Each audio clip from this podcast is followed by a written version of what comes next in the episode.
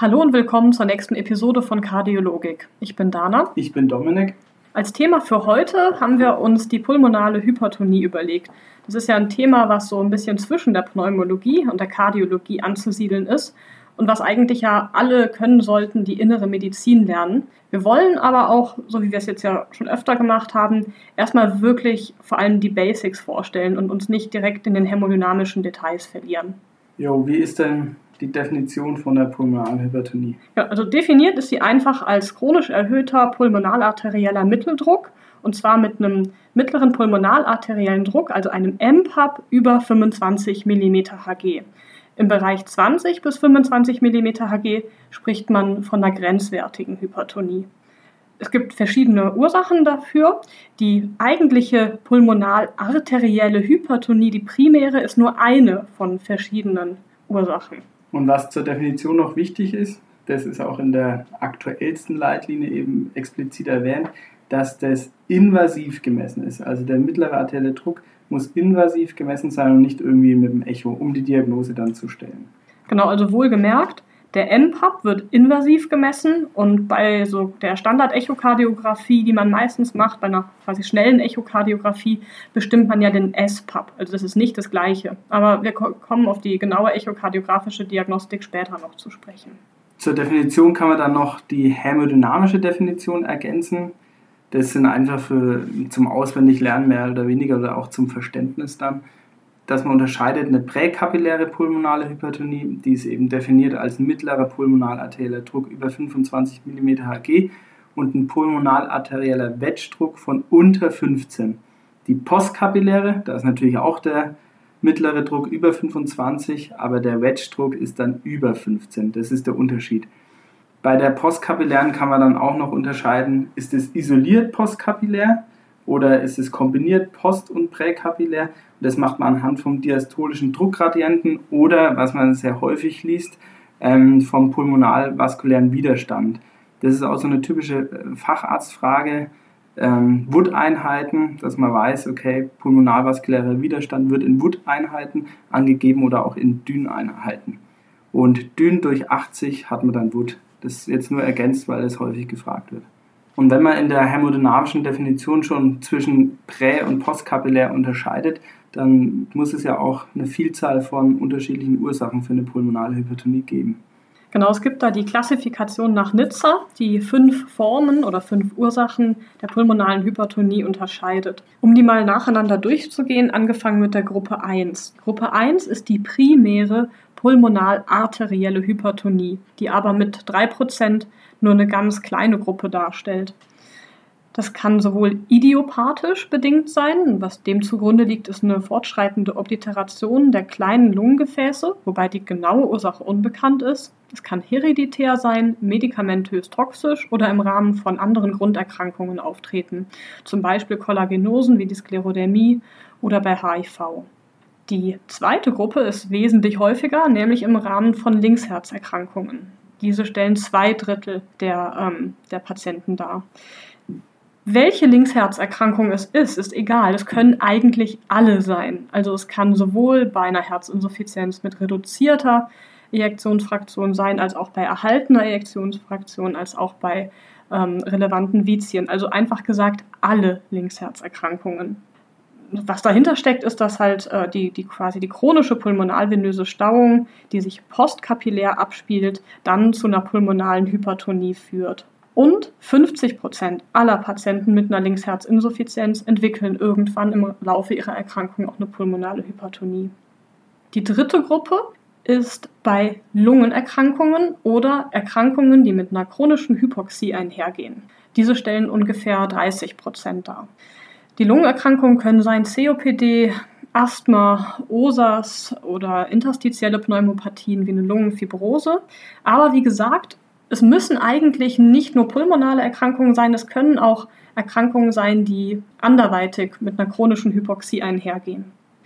Die vierte Gruppe ist die pulmonale Hypertonie bei einer chronisch, bei einer chronisch thrombembolischen pulmonalen Hypertonie oder anderweitig bedingter Obstruktion. Das ist auch eher sehr selten mit 2%. Ähm, was hier pathophysiologisch ähm, der pulmonalen Hypertonie zugrunde liegt, ist, dass nach Lungenembolien, die nach ähm, das, das ähm, quasi kleine organisierte ähm, Tromben fortbestehen, obwohl die Patienten nach einer Lungenembolie eine mindestens dreimonatige orale Antikoagulation hatten.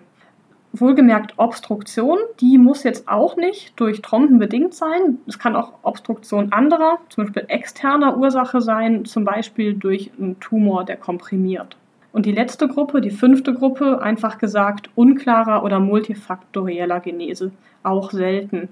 Ähm, hier liest man in den Büchern zum Beispiel bei Sarkoidose, bei hämatologischen Erkrankungen oder bei Dialysepatienten, die ja auch eine ähm, fortschreitende Gefäßerkrankung im Rahmen ihrer Dialyse erleiden.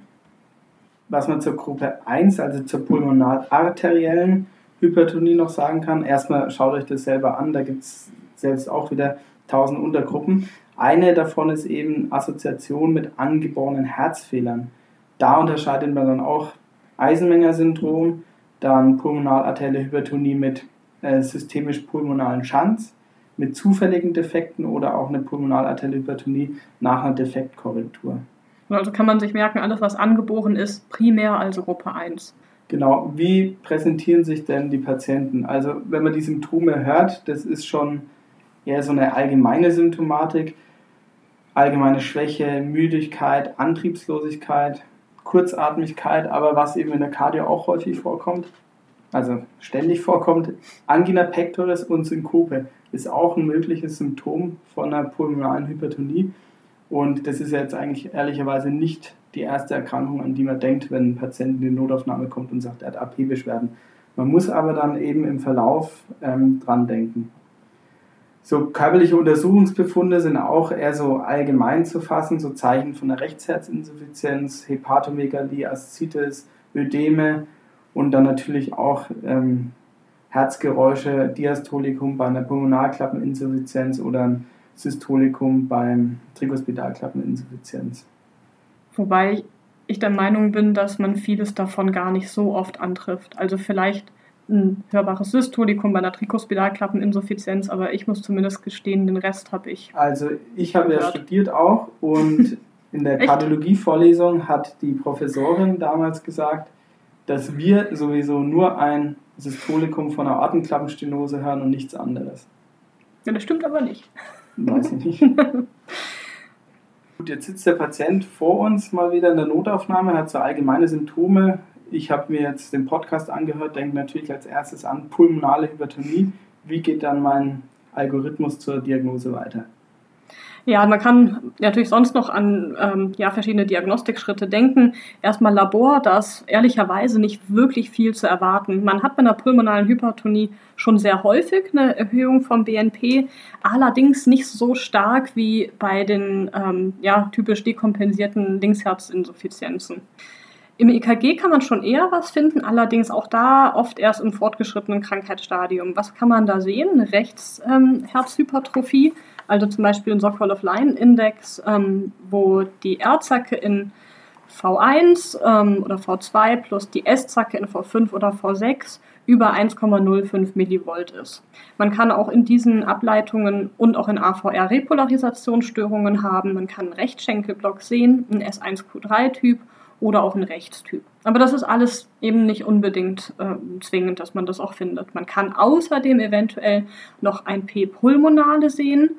Ähm, das sind ja ähm, anders als das P-Mitrale, was ja eher so ein längeres P ist und vielleicht doppelgipfelig ist, ist das P-Pulmonale ja eine sehr prominente hohe, also hochamplitudige P-Welle über 0,25 Millivolt, zum Beispiel in Ableitung 2 sichtbar.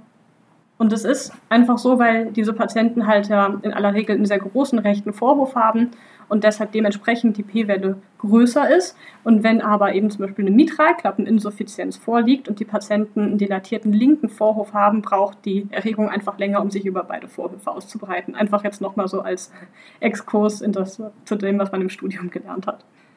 Das zweifellos wichtigste nicht-invasive ähm, Diagnostikmittel ist aber ja die Echokardiographie. Genau, also beim Standard-Echo, zumindest bei uns, ist es so, stellt man sich ja die Trikospidalklappe dar, dann den Insuffizienz-Chat, macht den CW-Doppler durch und misst dann eben die maximale Trikospidal Regurgitationsgeschwindigkeit und hat dann eben auch den SPAP. Wenn ich jetzt einen erhöhten SPAP habe, ich sage mal, das ist in der Literatur auch unterschiedlich, die einen sagen, bei über 32 soll man sagen, Hinweis auf eine pulmonale Hypertonie, andere sagen über 38 Hinweise auf eine pulmonale Hypertonie.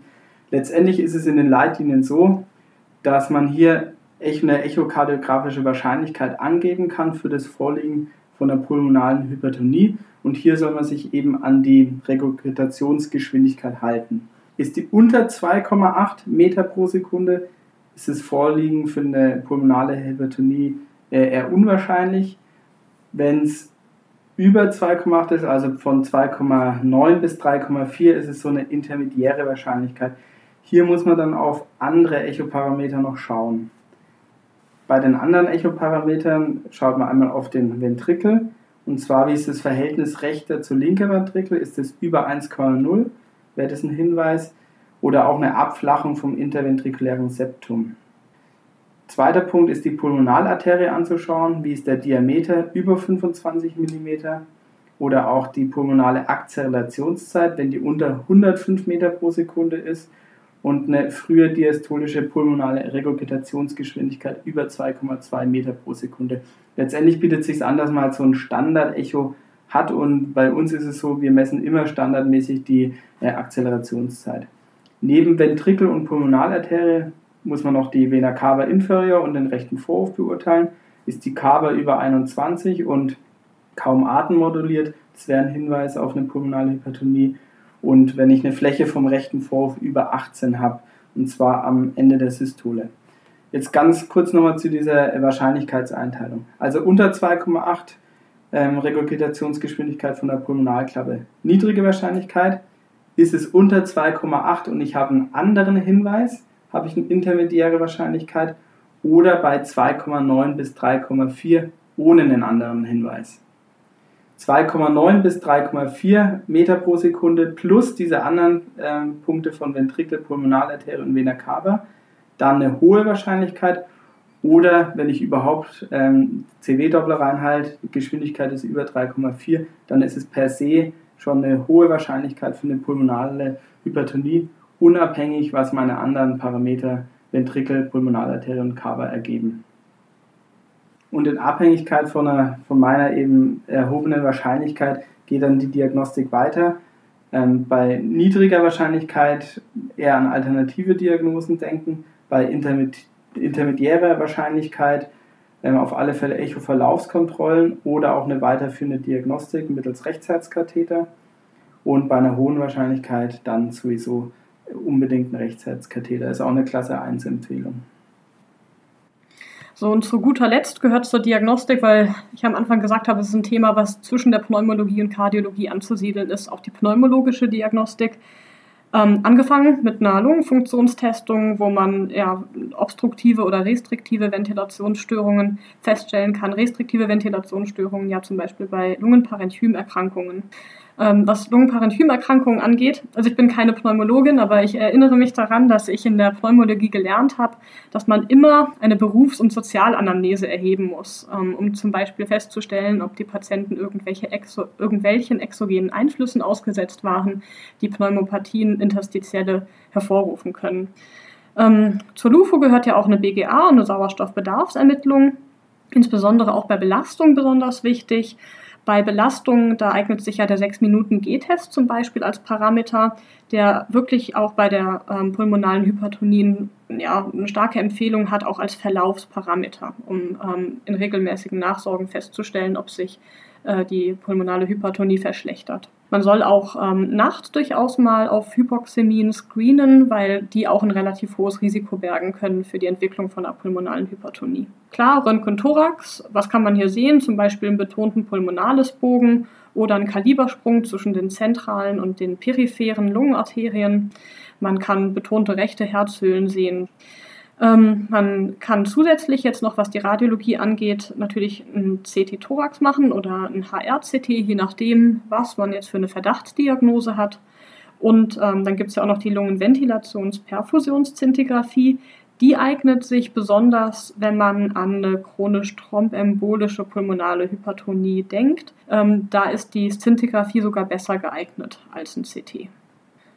Als nächstes würden wir jetzt die Therapieoptionen für die verschiedenen pulmonalen Hypertonie-Ursachen besprechen. Das würden wir dann aber in der nächsten Episode machen. Also dann nochmal zusammenfassend merken für heute, Rechtsherzkatheter ist das wichtigste Diagnostikum, um wirkliche Diagnose zu stellen. Druck über 25, mittlerer arterieller Druck und Unterscheidung prä- und postkapillär, da geht es um den pulmonalen Wettdruck und der unter 15 ist es präkapillär und über 15 ist es postkapillär. Und wichtig, Nizza-Klassifikation, die fünf Gruppen. Dann hat man schon mal mehr Ahnung als die meisten anderen. Gut, wir hoffen, es hat euch gefallen. Bis zum nächsten Mal. Bleibt uns gewogen und follow me on Instagram and Facebook.